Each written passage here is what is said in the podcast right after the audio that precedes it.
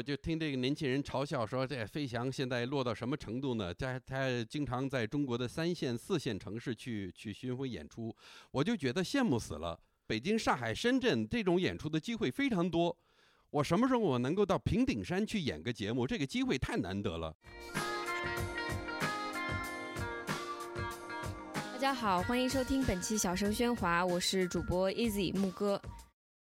今天我们请来了一位非常特别的嘉宾，嗯，他有一个几乎没有中国人不知道的名字，他叫大山。就是当中国在八十年代与世界的接触和改革开放初露棱角的时候，大山就是一个国际化的具体形象，是我们老百姓想象的西方青年的化身。小声喧哗今天非常幸运的请到了，可以说影响了几代中国人的国际优人大山，然后让他和我们聊聊他的故事。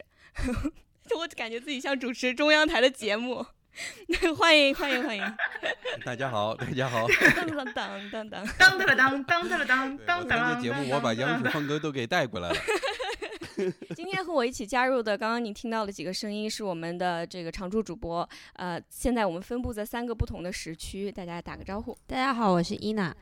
大家好，我是 Afra。大家好，我是雕雕。我我我先说，就是你前面介绍呢，就是我们当时印象中的一个外国青年，是吧？但是我一直觉得，就是我的其实最早的节目，呃，八八年底吧，八我是八八年九月份到了北大，然后呃成名作就算是八九年的元旦嘛，就是八八年底录的一个节目啊。其实我觉得那个节目还是给大家一种很意外的感觉，不是大家想象中的外国人是个什么样子。现在做多少年以后，好像觉得我是一个典型，但是那个时候，这这种典型是不太存在的。就是在中国媒体上出现的外国人是不会说中国话的，更不会说这个这个土的掉渣的这么北京土话这么。是吧？有时候现在就时间长了，或者你们是看着我的节目长大，就是从你们记事开始，我就已经在电视上呢。和我们年纪大一点的观众可能观角度不太一样。那您记得当时元旦晚会节目一炮打响之后的反应吗？他因为那个节目是一种意外的效果吧，就是大家。两个洋人吧，一一看这个，我跟我一起搭档的那个那个女生呢是巴西的同学。她是其实她是在北京长大的，所以她说的很流利。我是在多伦多学了四年的中文，刚到中国没几个月，所以会说，但是还是洋腔洋调的那种感觉。但是我们扮演的是 两个特别贴近百姓的两个比较土的角色吧，然后说的都是满嘴都是当时北京的这个土话，甚至是流行什么什么盖了帽了什么。包括大山，包包括大山，为什么这个名字大家记住了？因为当时这个侃大山就是新兴的一个，就类似于现在的网络语。结果这个角色叫大山，就大家就觉得特别特别特别特别奇怪的一件事情。因为你们你们几位都是八零后九零后是吧？九零后，我们都是都是九零后，话 OK。对，所以八八年的元旦晚会我都是看的重播，对对，看的重播。这个是不同的观众对我的印象还是很很不一样。比如说你们可能好记星这个广告印象比较深刻是吧？正好是你们上上上初中的时候，上小学初中的时候。对，那个时候是当时的，当对当时我来说，那是一个。呃，奢侈品就是一个 luxury product。如果我要是能获得一个好记星的话，那么我瞬间就成了我们班的 cool kids。啊，对，小时候贝贝家好记星，可能就是还有个什么什么三大件儿吧，就感觉小时候的三大件儿。对，那所以这个节目之后，您是就拜了姜昆为师，开始学习相声吗？是这么一个顺序吗？因为那个时候媒体很集中吧，一下子大家都看到了，呃，都记住了这杨这个外国小伙叫大山啊。继续上电视的各种机会呢，就滚雪球、滚雪球似的，就就，呃，就就越来越多了。第一台晚会呢，认识了姜昆，呃，唐杰忠也也开始接触到相声，开始觉得哎呀，学点这个也好玩，又贴近生活，又是语言艺术是吧？又是喜剧，很开心的，而且能够跟着其他的这些演员呢，说白了就是走穴，就是到去去演出，深入生活嘛，所谓。就是顺着这么一种特殊的机会，这个继续发展下去。没，我是应应该说是做了几年以后，才变成了一个比较严肃的一种追求，就是一直发展到到今天。啊。那么现在在做什么呢？现在在做什么？说实在的，真的是就是在在歇着捋一下思路啊，搞一些创作，然后想一想下一步该做什么。又是赶上了一个挺挺糟糕的一年，你们不觉得吗？对，今年整个形势什么都特别特别糟糕，所以就觉得退一步想一想，做一些计划。对，而且中国的喜剧也变了很多，从那个时候到现在，对，包括相声本身也经历了一个非常大的变化。当然这些年我也一直在变，所以怎么说呢？就是从最早的。歪打正着的那些节目，到后来比较认真的学习相声，有大概是九十年代初吧，到一直到九七九八年左右，那是我我学习相声最集中的一段时间。呃，九七年我已经三十多岁了，是吧？对，三十二岁了。那个时候，那个时候就慢慢还是事业方面还是变得比较严肃了，就开始脱离喜剧，不怎么不想做个笑星啊，还是想就是借这样一个特殊的身份，一种。公众形象也好，或者是根据我在中国那时候已经这个不少年的一些经验去做一些文化交流方面的工作吧，就所谓文化使者，很喜欢文化使者这个说法，因为它特别空，是是这个只要你换一种文化环境，你就是一个文化使者，是吧？所以包罗万象，什么都可以做了。您一下子进入到了这个非常非常。官方的一个体系里面，就是因为元旦的晚会。对。然后你也说过，一开始没有打算做这个外国人的标杆，但是就成为了外国人的标杆。我们的长辈去评价外国人的时候，会用您来做这个标尺。对。呃，这个是什么样一种感觉？我经常跳出来，尽量从一个客观的角度去思考，这个到底大家心目中的这个大山是一个什么样的角色？这个跟我自己本人还是有一定的距离吧。那是一个经过润色的一个舞台的形象。我逐渐脱离喜剧的其中一个原因是，我觉得我自己都有点达不到这个舞台形象。你在说相声的时候，你你是吧？你台上台下你都叫大山。侯宝林上台，他是侯宝林；侯宝林下台，他还是侯宝林。所以观众呢，有点分不清楚你真人和台上的形象到底有什么区别。是吧？西方的喜剧也是一样的。电视上的 Jerry Seinfeld 和生活中的 Jerry Seinfeld 到底有什么区别？这个不太清楚。呃，是吧？就是碰了一个时代的一根筋，我感觉是。那么到底这个是这个时代的特点是什么？为什么那么喜欢这个角色？我能用这个角色去做一些什么？一直在思考。九十年代，我感觉。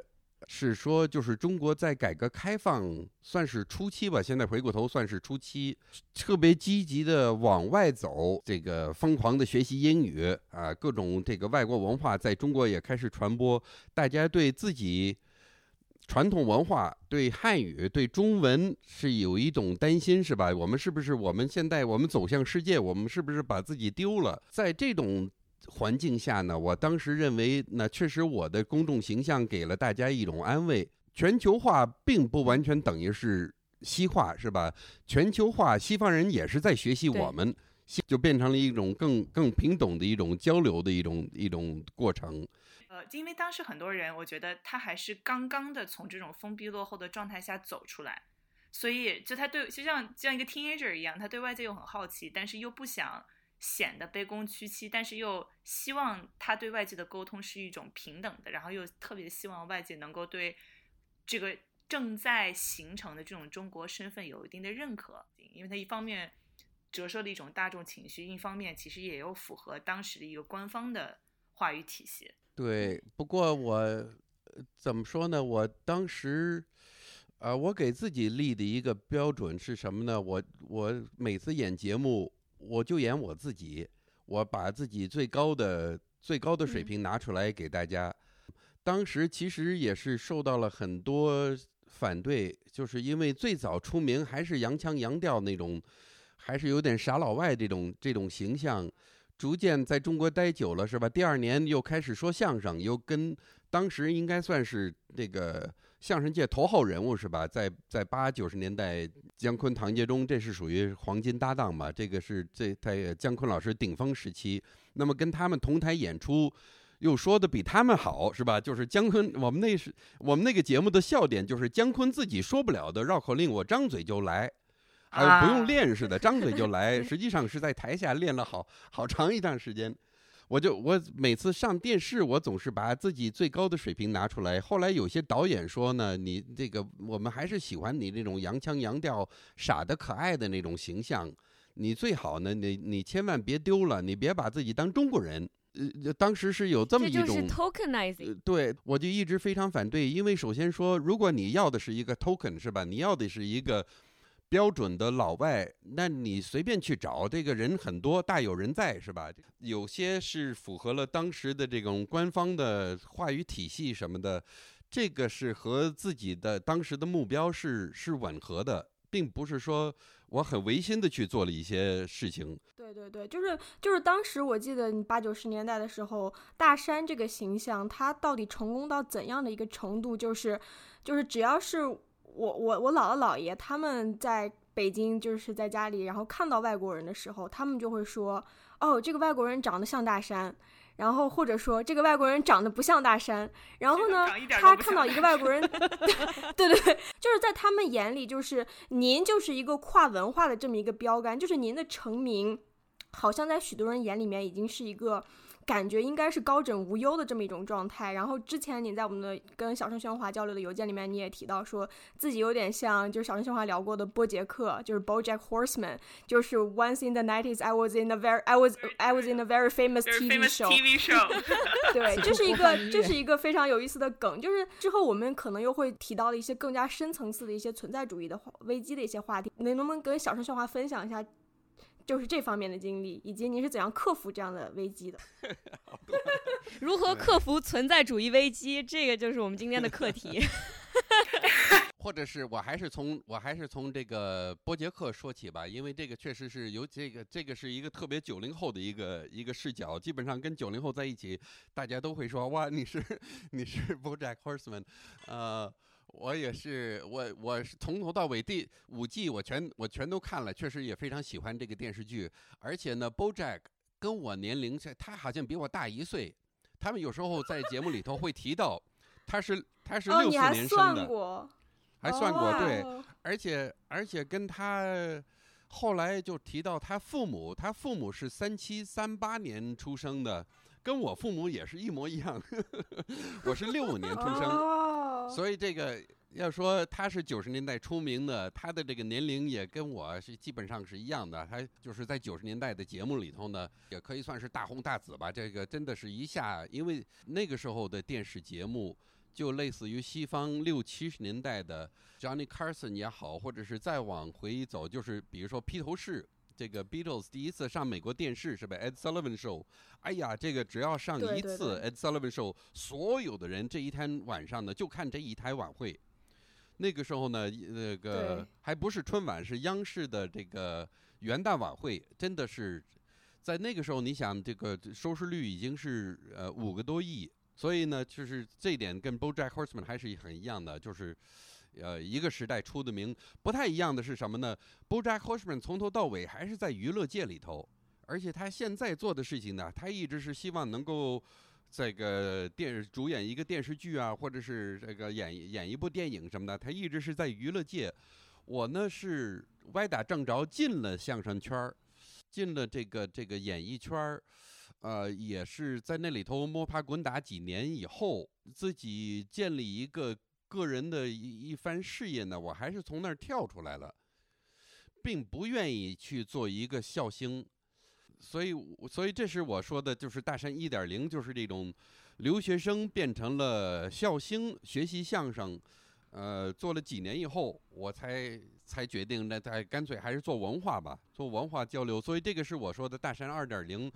这也是您频繁演话剧的这个一个时刻，是吧？对，当然这个这个工作也分台上和台下，台上做演员，台下做还是做一个文化顾问呢，或者是比如说奥运会，呃，这个加入加拿大团队去做一个文化顾问吧，或者是世博会去做加拿大总代表，而且呢，逐渐的培养了对喜剧的一种恐惧感，就是我我已经没东西了，就是我好长时间没演节目。你如果给我一个节目，我排练我可以去演，但是呢，你突然让我，哎呀，大山来一段，哎，我就特别怕听到这一句，我我我没有，我没有节目是吧？那那个时候我就认为那是我十年前演的节目，我现在还让我说个绕口令啊，就就饶了我吧。那么这个是一直到世博会二零一零年。文化使者这个这个这个这个头衔确实是很虚的，是那么我认为这个世博会总代表，那那应该算是最名正言顺的。你确实算是一个文化大使了，你在世博会里头代表自己国家去参加这么一种文化盛事。那之后呢，就面临的一个 存在主义问题，是吧？就是下一步做什么？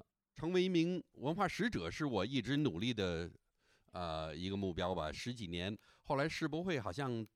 这也达到了一个高峰，还反正四十多岁还还还还不至于退休吧？就我当时的想法就开始变，还是回过头吧，就回到喜剧，回到民间，不愿意去做这种官方的这些交流活动，不愿意去做一个大使馆的文化官员什么这些，我还是想做一个民间的使者。呃，就是通过电视培养了一个公众形象的一个最大的优势是老百姓认识我。并不是我上层我有多么多么好的关系是吧？但是老百姓都认识我，哎，对我是下边有人是吧？就是观众认识我，对，包括哎，我跟你再插一个很逗的一个小小段子，这个是真事儿。我在一九九七年的时候，在多伦多主持了一个就是江泽民主席访问加拿大的一个国事晚宴。哇，九七年谈笑风生。然后呢，合呃这个合影的时候，我们就排好队了嘛，就站好了，站好位置，就等等着江泽民进来，然后有一个合影的机会。我作为主持人，我也是呃前两排呢都是属于就是高层企业家是吧？都是什么 CEO 什么这个这个这个主席那个主席，呃我是属于第三排，但是我挤在中间了啊，第三排中间这个现在还是很有地位，C 位出道了。对，看见我啊，然后哎呀，特别高兴，啊，伸手握手，说哎呦，看看这个看了你的节目，特别喜欢你的节目，你的啊，突然停了一下，一个大停顿，大喘气，你的相声说的比我好。我一想，这这句话就很奇怪，这个国家主席说我的相声比他说的好，是吧？我我心想，我没我。我没听过您说相声啊，不知道您说相声是吧？您是您是国家主席啊？笑死！要不现场？后来我琢磨着，为什么说的中文还是英文？我就是我完全可以想象到中文。我完全可以想到江主席突然大喘气呢？嗯，为什么呢？呃，他英文还就是还是不错。我这个前一段时间又看了他当年跟那个跟美国香港采访啊，华莱士，他跟华莱士谈笑风生吗？还是？是 Diane Sawyer 吧？还是这个谁？不是，嗯，他确实英文确实挺挺不错的。但是我我后来又琢磨呢，为什么这个大喘气？因为你知道，就是我们中文说的稍微说得过去，大家都会说：“哎呀，你中文可好啊，是吧？”这大家还是非常的、非常的这个肯定任何任何水平的，是吧？哎呦，你中文还好。通常会说的一句是：“哎呀，你中文比我说的还好。”这个会说中国话的外国人经常会听到一句话：“哎呀，你中文说的比我好。”哎，这种一种夸张的一种一种表扬。江泽民主席也是，就顺口也是想说：“哇，你中文说的比我还好。”说到一半儿，突然意识到我是国家主席，说这个话不合适。后来就主持这个这个国宴呢，然后呢，我我有那么一句话啊，请大家起立欢送我们今天的贵宾江泽民。那时候过来又过来了，伸着手说：“对不起，大山，我先走了，我听不到你的相声了。”后来我这也是当时我不太明白，我后来琢磨也看到这个主桌上呢印了这个菜单，最后一行写的是“大山冒号结束语”。其实我的结束语就是请大家起立欢送我们的贵宾。但是我的理解，他把这个结束语当成一个相声的名称啊，我最后啊要表演一段相声叫结束语，所以走的时候说了一句：“哎呀，听不到你的相声了，特别想听你这段结束语。”我说我结束语也就是这一句话呀，插了一插了一个故事，所以这个这也是一个缩影吧，就是虽然上电视也就也就是一个笑星演相声什么的，但是呢，给我。提供的是这么一种身份，什么一种公众人物，一种文化使者的身份。然后最后，反正就这个折腾几年以后，最后这个就变成了，呃，自己的一个单口单口秀啊，自己的一个单口专场叫《大山侃大山》，这个是我这几年二一三或者一四年以来在做的一个主要的事情吧。那么为什么说现在歇着呢？就回到最 最初那个节目，现在歇着是《大山侃大山》。我认为一七一八年这个就是我第一套节目演的差不多了。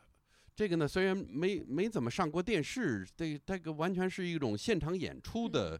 一七一八年，后来我就觉得，哎呀，这个节目这这这还还还还是得出新，还是得老老是反反复复这一套东西，还是得出新。我就把这个节目放在一边，然后呢，就利用几个月小半年的时间吧，多搞一点创作。结果写着写着写着，这个。就进入了一九年，好像一切都崩溃了似的。就那那就多歇会儿吧。我觉得很多人对您可能有种误解，就是觉得您一直在上春晚，所以可能就是因为这个原因，就觉得您把您和官方话语体系就是混为一谈。您可以给我们稍微讲一下上四次春晚的经历，以及就是因为这真的是一个非常独特的一个视角去看看观看某一个时期的中国，包括春晚本身它的意义也呃今天和之前相比也大不如前。在你们之前的这个节目里头，我我也不知道是哪一期，也是提到了春晚，然后顺口我不知道是哪位顺口就提到了赵丽蓉，我就想，哎呀，这个你们不是都挺年轻吗？我们好爱赵丽蓉，你们还记得赵丽蓉？每次看她的小品都要笑死。我我听到以后呢，因为我就觉得我我当时我这个也接触过赵丽蓉老师，跟这个巩汉林我们一块演过节目，我没有跟赵老师同台，但是跟巩汉林也很熟。呃，我们都是属于那个时代的这个做做喜剧嘛，这经常在这个春晚后台能够看能够看见他。上网查，我才才确定了，他是两千年去世的，就是说已经十九年了。他已经他上春晚是二十年前的事情了。我就是我就觉得大家提到春晚，其实我们很多美好的回忆还是停留，包括你们很年轻的观众，这种回忆还是停留在九十年代。不单是对我，是对整个这个春晚的印象还是。还是九十年代建立的一种一种这个，没错，一种形象。我跟春晚我自己呢有一种比较特殊的一种这个关系，因为我并不是靠春晚出的名，但是时间久了，大家就把我归到了春晚。我是在电视上呢活跃了十年以后，才第一次上春晚。九八九九啊，上了两次，然后隔了十年，零九一和一一年又又上春晚。我就我是怎么看春晚呢？这能上春晚，它确实是一种很很一种荣誉，官方对你一个最高的一个肯定，你是属于这个级别的演员，你可以上春晚了。但是上春晚你演不了什么好节目，的矛盾就在这里。对对对，我，所以这个这是我觉得观众对春晚的一个一种错觉。呃，春晚的歌舞节目啊，这个包括港台明星什么的，这些大家都是都是挺顶级的。唯独喜剧节目，并不是说这一年度最优秀的喜剧节目啊，一定能够上春晚。呃，它并不是一个特别适合演喜剧的一个一个一个舞台。我就想说，其实为什么我们虽然是九零后，但是还是看着赵丽蓉老师他们那一波人的小品长大？因为那个时候中国的文化气氛不一样，那个时候给人感觉真的是可以把很好笑的事情拿来说，可以把针砭时弊的东西拿来说，甚至一些形式上的创新也没有问题。嗯，但后来大家越来越小心了。我们这些其实没有经历过那个时代的人，仍然戴着一种玫瑰色的眼镜去看那个时代，觉得，呃，很怀念它。我不知道您从这个九就是八零八八十年代的尾巴，九十年代走过来，您自己对这个中国有什么样的一种感情？呃，如果说就是把春晚当成这个时代的一个缩影吧，这个确实八十年代是在大胆创新。呃，因为很多事情是前所未有，也不知道。反正我们这还是一个当时的一个说法，就是敢想敢干嘛。就是你有什么想法，你去尝试。反正谁也没做过，能不能做不知道，允许不允许也不知道。这个这个限度是在哪里，很很很不清楚。后来就是这种局限是越来越清楚，越来越清楚了。嗯，这个创新或者是。他当时并不是说春晚八四八五年他就已经以一一种完全成熟的形式出现在电视上，他是经过了十几年的这个摸索嘛，一点反正后来发现哪哪一种方式最最好。他现在我就觉得每一年的创新并不是很多，他已经完全形式化了、模式化了。你想跳出这个模式、跳出这个形式，现在是基本上是不可能了。再加上确实是那个敏感度是越来越高，就是原来可以开的玩笑，现在不太好开了。呃，原来还可以有一点，呃还可以有点讽刺啊，或者是什么的。后来还还是觉得这个这个呃春节晚会是一个宣传大好形势的一个最集中的一台晚会嘛。对对，这个时候就还是还是还是比正能量还正能量，就是一点儿一点儿稍微这个是其他的就不基本上不允许存在的。甚至他们前前两个月还，我也不知道这个带这个人到底影响力有多大，但是春节春节剧组的一个人跟我联系了，问我有没有合适的节目。我就想，嗯我真没有，我真没有。如果你们有合适让我演的角色，让我演的本子，那我还是觉得很荣幸，我能够上春晚，而且是第五次上春晚。嗯，但是呢，嗯我对这个节目本身不抱有太大的希望，能够不挨。基本上，我们喜剧演员上春晚，我们主要的要求是不挨骂，就是我们上完了是吧？有上完了没人骂，这个这是这个是这是我们最大的一种奢望。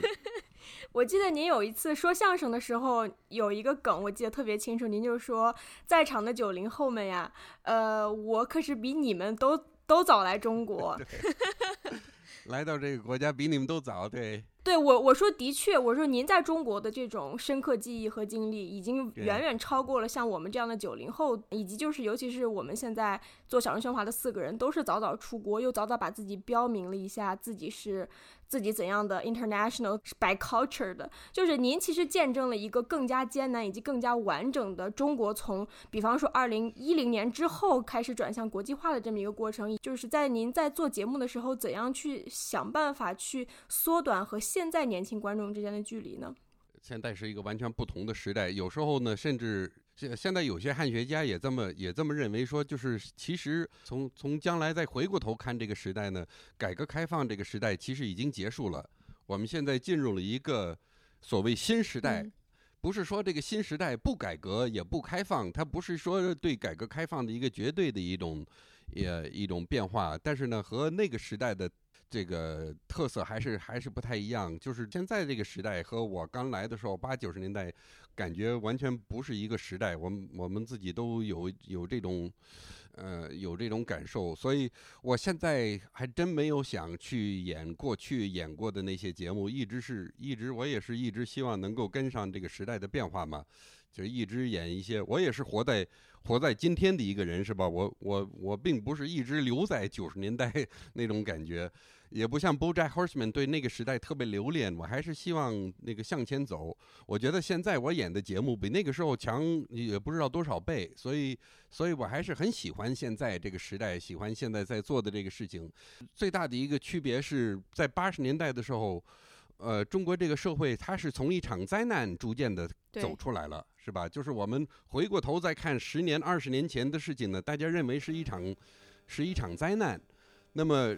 从灾难走出来呢，就有一种感觉是我们必须得改，我们不改不行，因为我们的方向是错的，嗯怎么改也不太清楚，改来改去也是有点，可能有点这个盲目，但是呢，就是这种改的欲望还是很强的。再回过头，我们看这十年、二十年，中国发展还蛮不错嘛，就是没有，尤其在年轻人并没有认为。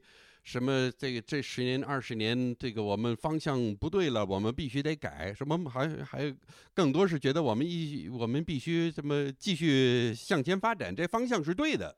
我觉得这种思维是一个呃这个不同时代的一个一个根本的原因吧，就是这种出发点还是不太一样。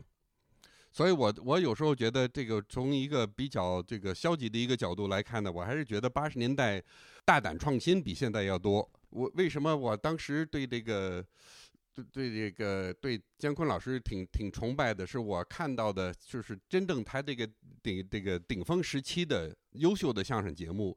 后来他九十年代的节目，就是确实是比比不上他七十年代末一直到八十年代演的相声节目。那个时候他演的节目，你现在根本就这个他他所说的一些就是对这个社会的一些评价呀，或者一些舆论，现在是根本就不可能让这样的节目去去出现。所以那个时候还是有一方面呢，还是觉得可能比现在还要开放啊，没有现在这么多顾虑。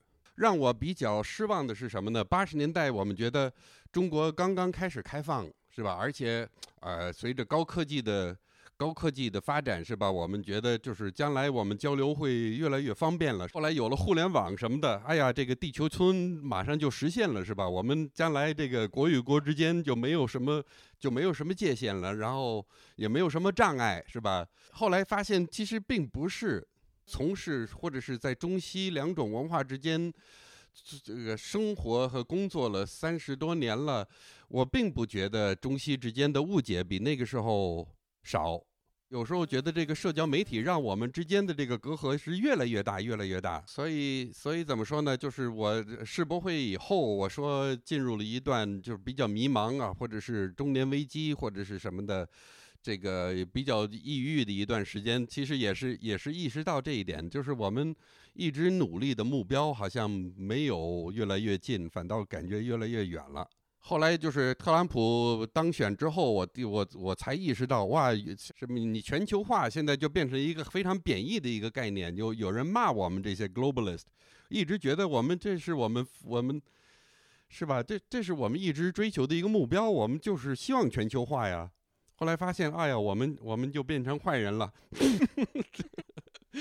就是我发现您现在基本上所有的社交媒体好像都在用，甚至您在微博上有经常分享自己跟家人在一起的片段，然后在加拿大您每天在外面什么砍柴 什么的，然后就是你在对对对自我调侃，然后然后您还有有我记得发了一个非常特殊的微博，我记得非常清楚，就是您就是非常坦诚的说了自己早年大概八十年代的时候自己扮黑脸的一段故事，就是我在想是因为在中国的。文化情境下，对于有色人种或者黑人的歧视，并不是每个普通中国人都会思考的问题。呃，不像在北美，比方说对于黑人的歧视，就是扮 blackface，其实是是是触及了非常多很多人利益的这种严肃话题。但是您当时之所以为什么选择在微博这样一个平台上去跟中国的年轻人说扮黑脸是不对的呢？就是您这个初衷是什么呢？嗯，我是努力的不被这个。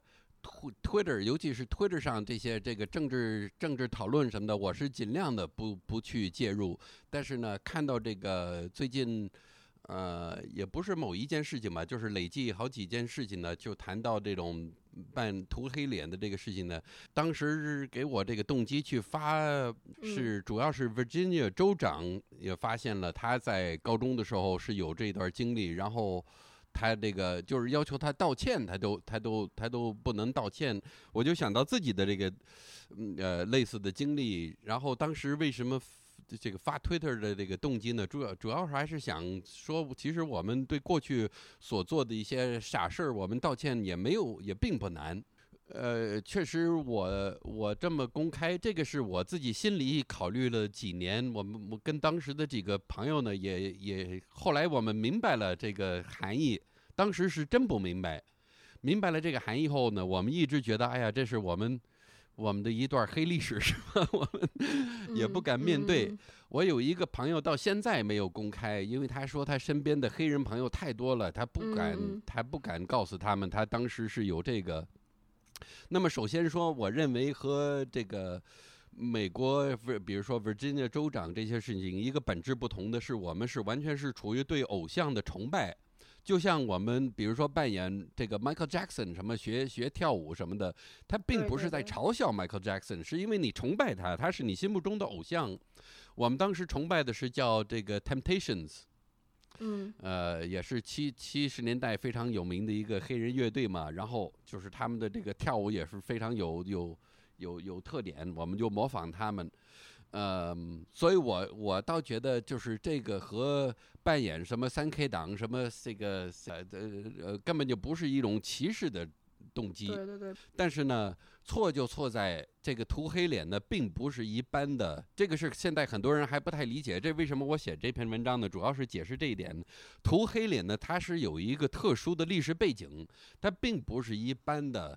化化妆啊，你你这个么这涂个什么脸呢？这个这这个不是一般的化妆，它会引起当时这段历史的一个回忆，这是一个特殊的历史。如果你没有意识到这一点，就像我们当年的十七八岁的我们没有意识到这一点，我们不知道涂黑脸到底意味着什么，我们以为就是好玩嘛。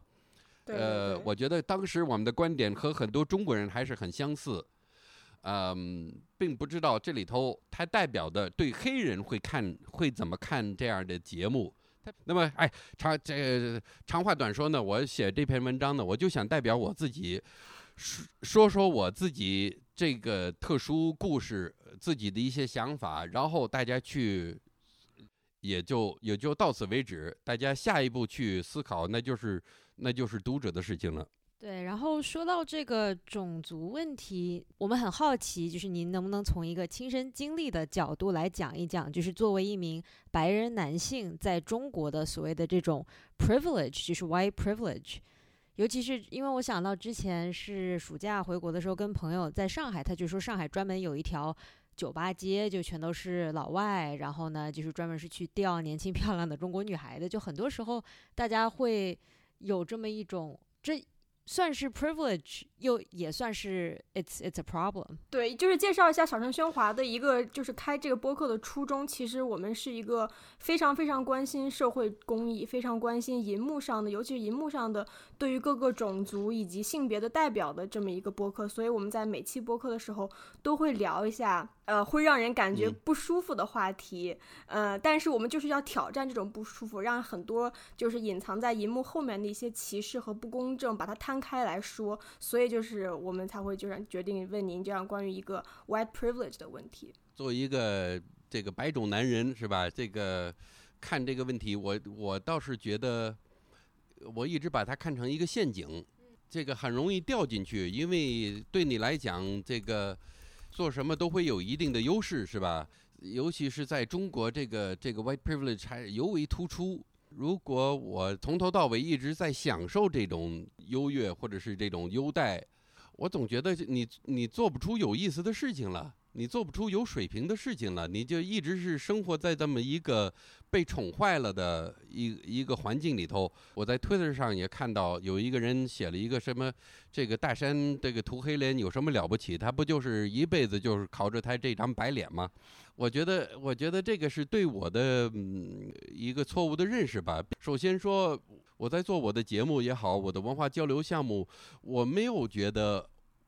我我是因为我是白种男人而抢了别人的机会，抢了别人的活儿。其次呢，一直是努力的不不依赖这些，是吧？我的我的节目，哎，我的节目受欢迎，不单是因为我是一张白脸吧？就是这这个是比较微妙的一个问题，因为你不能否定，你不能否认这种这种优待的存在，但是你完全依靠这种优待，你做不出有意思的事情了。是吧？他所以为什么我我提到大山的时候也经常是第三人称？是因为有时候我觉得我必须得跳出来来看看这个公众形象，之所以成为公众形象，因为大家认可他，大家对他有有他们的评价，有他们的认识。那他们的评价，他们的认识到底是一个什么样的认识？对对对，对，就所谓被解读，就是对，就所谓被解读是所有表达者的宿命嘛。但是这个解读可能就是您的表达是您可以控制的，但别人的解读是完全是跟他们自己的文化背景也好，他们自己的这个讨论环境也好是有对。就是我我们在我们在邮件交流推交流里头呢也提到了，就是很多在中国的外国人对大山这个公众形象是有一种反感，我觉得也是这个问题。是吧？就是在他们心目中，他们理解的大山和中国观众理解的大山还是有很大的差距。他们把我当成是这种，就是上电视晚会、上中国媒体的老外的一个典型形象。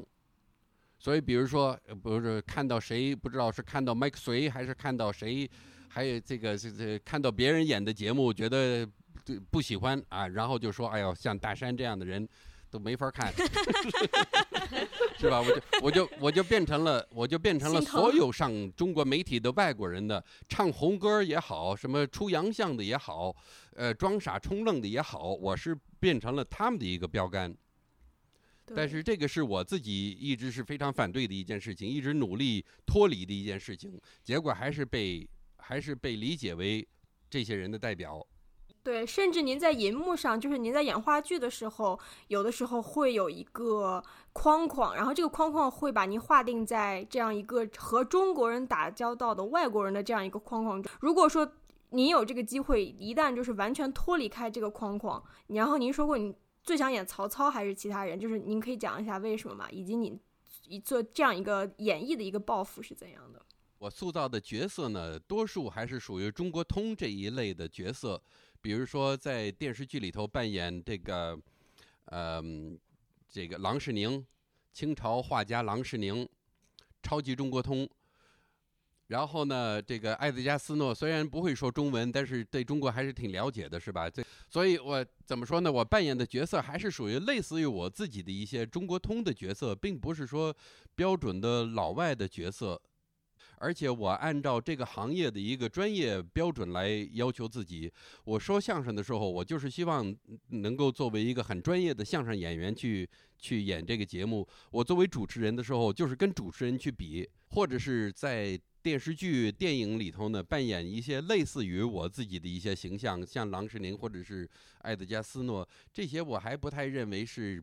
就是标准的这个 token foreigner 这种角色，这和现在我们看这个叫这个呃《流浪世界》是吧？麦克隋演的这个角色，《流浪地球》吗？嗯，指的是流浪呃流啊对，我这我说什么了？《流浪世界》《流浪地球》《流《浪流浪地球地》球》，对对对，麦克隋演了一个这样的一个外国人的形象。我们其实还聊过麦克隋是怎样被他者化的，就是在这个主流的这种中国科幻叙事中，麦克隋是一个这样一个笑场的角色的这么一个被边缘化的一个呃以这样的一个角色。对我们曾经有过比较深入的一个。一个讨论，大家有有时间的话，可以如果还没听这一期的话，可以去听一下。再次插入一个然 shame 的 plug，这也是，我就我就简单提一点的，就是在看，我也是上个礼拜，我是先听了你们那期节目，然后去看了这部电影。他一出场这个方式，这个也是让我觉得，哎呀，这三十年真的是没有任何变化。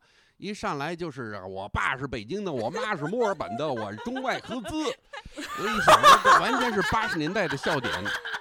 真的，真的是是是，我我们就曾经强烈批判过他整个角色就是一个，呃，这么一个卖弄国际化的这么一个角色，以及他整个人身上承包的一些笑点、槽点，以及就是人们就是这他对于就是导演希望这个角色和观众之间所谓的呼应是怎么一个一个一个情况，都是一个非常老套的一个一个剧本。对，丹然老师，您之前提到就是 Jerry Seinfeld，他也是，就是他就是 Seinfeld，他电视剧里面演的时候是 Seinfeld，他作为一个 stand up comedian 在台上，他也是 Seinfeld。，Seinfeld 他是当年就是在美国的 sitcom，他是特别火，然后他近些年又开始搞。Getting coffee with comedians，然后是 driving in a car，在 YouTube 上等于说又火了一把。你有没有想过对这种这种新的形式有没有什么样想要去？并且是有没有想要试过，就专门是采取一个新的形式来专门去跟年轻的观众更亲和？呃，我看 Jerry Seinfeld 的节目，确实是很有启发，包括他已经是十年前吧拍的一个纪录片叫《Comedians》，这个纪录片是讲他离开这个电视剧，而且这个电视剧结束的时候还是排名第一，是吧？收视率第一，是吧？然后退出来，退出来以后呢，完全就回到了当年这个曾经演过的那些小酒吧。呃，我当时我看这个纪录片呢，这个非常非常这个受受启发啊、呃，这个他也算是我我一个榜样之一吧。还有这个我从小喜欢听的这个这个一些一些笑星，Steve Martin 好像也上过这个 Comedians in Cars Getting Coffee。现在也是在做一个个人秀啊，跟这个也是在巡演。这个是我世博会以后呢，慢慢慢慢的开始往这方面转移的一个一个动机。一个是看了他们的一些，呃，就是西方这种这个 stand up comedy，呃，这个也开始也开始进入中国。你们前一期就是采访那些这个女性这个喜剧演员、stand up comedian 什么的，我就注意到他们都是用英文表演的。这也是我我最早我嗯不是特别对 stand up comedy 在中国不是特别看好的，是大大家都是还是以英文表演，都是属于三里屯那种特殊的文化环境。后来是一三一四年以后，是吧？黄西一二零一三年回到中国也开始发展，然后各种俱乐部，北京、上海、深圳各种这个喜剧俱乐部开始开始做起来了，而且呢是用中文表演。呃，八零后脱口秀这个电视节目也是非常受欢迎，是吧？嗯，当时我开始往吐槽大会是后来的，就是近几年的。最最早是这个八零后脱口秀嘛，现在因为八零后现在已经步入中年了，就没人在乎八零后了，得 得九零后脱口秀了。八零后八零后已经不是年轻人的代名词了。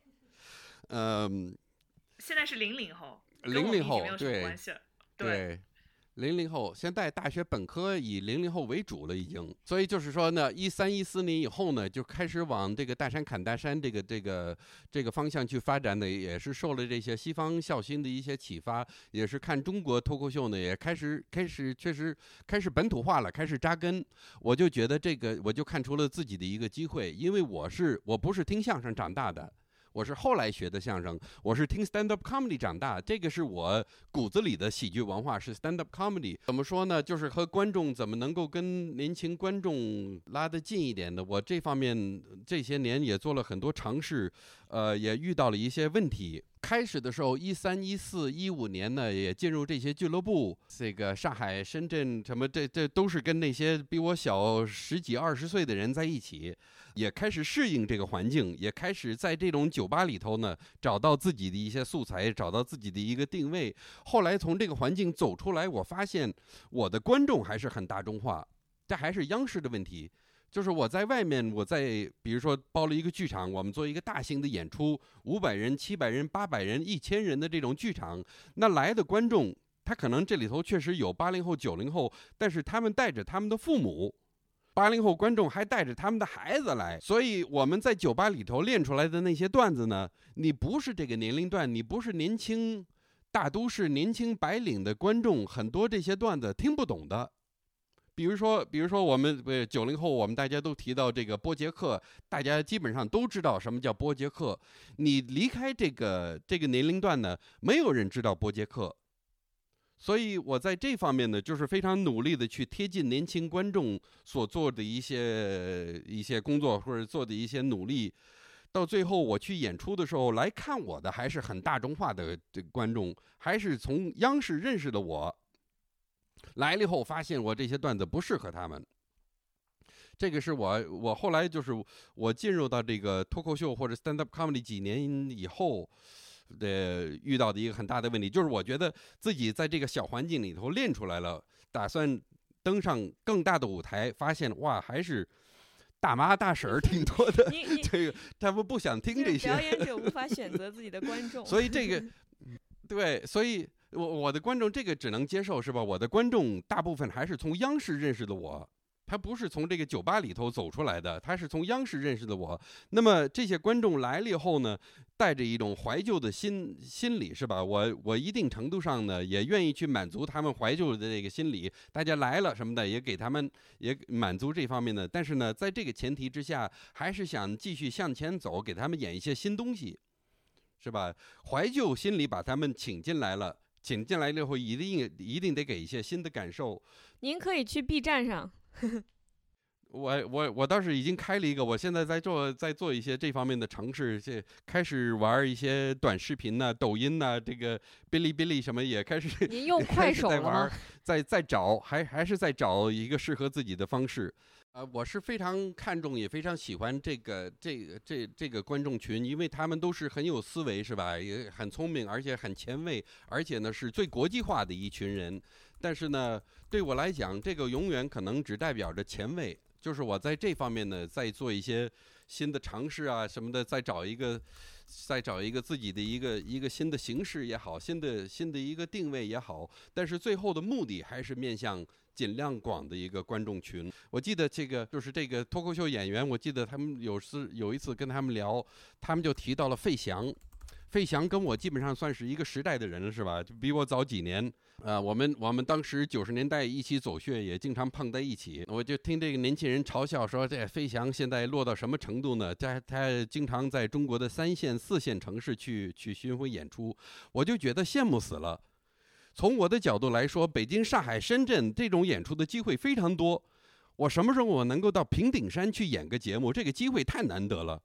对，就真的是应该去我爷爷奶奶他们那种城市，就是中国的三四线小城市，就是在他们的可能在他们的概念里，就是费翔还是当年，呃，就是胸上有胸毛，然后再唱一把火的少女情人。费翔的胸毛是他整 个不，就是费翔的胸毛是非常非常对，费翔的胸毛曾经被卖过很高的价格，你们知道吗？就是这都是当时的都市 都市传说。你知道这样的事情了？这个我觉得还是。还是我作为一个外国人的出发点，就是我觉得能够特别深入到中国的三线、四线城市，我觉得，我觉得这个非常非常难得。嗯，所以这个是这个是我的一个追求。对，在特别是在就算在社交媒体时代，就你打开电脑是可以跟任何人都聊到。但是实际上，所有的人都变得更符号化。你去想象三四线的小镇青年是什么样？你想象美国的这个工人是白的红的蓝领工人是什么样？甚至像我和 Afra，就是我们这些可能也都是二三线城市走出来的人，好多线城市走出来的人，可能我们都没有办法回去跟生我养我的这个城市去真正的对话了。就是您能做到这一点，能够重新。建立这么一个对话的渠道真的很不容易。我现在想，如果有一个中国的 artist 能够在德克萨斯的农场里面成为一个家喻户晓的这么一个名字，然后直接可以跟他们对话，了解他们的笑点，了解他们的梗，就是我觉得，就是我把这个角色一翻，就觉得哇，真的好不容易。而且是建立在美国文化是一个文化霸权的一个情况下，就是因为我们对于美国文化只能更熟悉，而美国人对中国文化是一个不是一个对等的一个熟悉程度。这个虽然不是喜剧界，但是我这个是我认为姚明做的最伟大的一件事情，是真的是深入到了美国本土文化。而且是在 NBA 里头，那么不单是进去了，而且是在里头呢是非常出类拔萃。这方面作为一个作为一个所谓的文化使者，这个我觉得也是做得非常非常成功。然后我觉得今天我们聊了非常多，然后非常非常感谢您过来跟我们分享自己的故事，然后包括自己对于这些呃这么这么多年来经历的这样一种 大型存在主义危机，对，跟我们分享这个。我最后一个问题，我最后一个问题也是一个。灵魂拷问的问题吧。呃，中国的人民日报曾经对您的评价是：大山虽然是外国人，但不是外人。您自己对这句话是怎么理解的？您同意吗？这个是我认为最难得。为什么？呃，出名成为大山是一个歪打正着，是一种是一种这个意意外的事情。但是呢，给我带来最大的一个优点是是这个是在一个你我分明的环境里头呢。好像是打破了这种局限，所以就是变成了啊，虽然是外国人，但是他不是啊，不是不是不是外人。就是这句话，我觉得我觉得呃，这个写的写的非常好。我这是我的一个一个追求吧，就是大家看我的节目，虽然是不可能的事情，但是呢，希希望不是从一个外国人的角度去看这个节目。呃，评价我的节目也不是说作为一个外国人，这个节目演的不错，是吧？应该是，虽然我我摆脱不了这一点，也并不是从来没有想否定我是外国人，从来没有把自己就假装是中国人或者是扮演中国人，我就是演大山，我就是我自己。但是我希望通过我的节目来表达这样一个一个一个意思，就是中国人、外国人是其实。没有我们想象的那么大的一种差别，所以，所以，比如说提到这个文化差异，我们的出发点总是说，哎呀，截然不同的两种文化，我有时候就很叛逆的一种一种想法，说这到底差别在哪里啊？不都差不多吗？就是你吃米饭，我吃面包，有什么了不起的？是吧？不，不都是不都是粮食吗？是是吧？是吧？所以没有我们想象的那么大的差异。就是现在二零一九年，就是很多事情都在急转直下的一个情况下，不不是不是老生常谈，而是真的需要这样一种视角，真的是需要这样一种真心真意的一些东西。觉得本期小人节鲜华的节目像 Queer Eye 一样，一样是的，就是到结尾大家都非常的 wholesome，眼角有泪花那种。是现在有时候看，就是还中外之间这个差距是越来越远了，是吧？这个互相的这种误解是不是越来越少，是越来越多？但是，所以这方面可能有一些有些抑郁吧，觉得 哎呦，这发展方向不太对。但是另外一方面呢，我倒觉得现在虽然不是说这个这个，我我作为一线明星这个这个时代肯定是过去了，这个现在心甘情愿的去做一个过气的这个老老笑星。但是我觉得现在。我倒是有享受着一种之前没有过的一种自由，一种这个自己多少年的积累。我倒是觉得现在还是有很多事情值得去做。现在演的节目，我我我真的相信比二十年前、比二十多年前都好。今年演了一个这个，在多伦多这儿演了一个这个北京人不会说广东话的这么一个。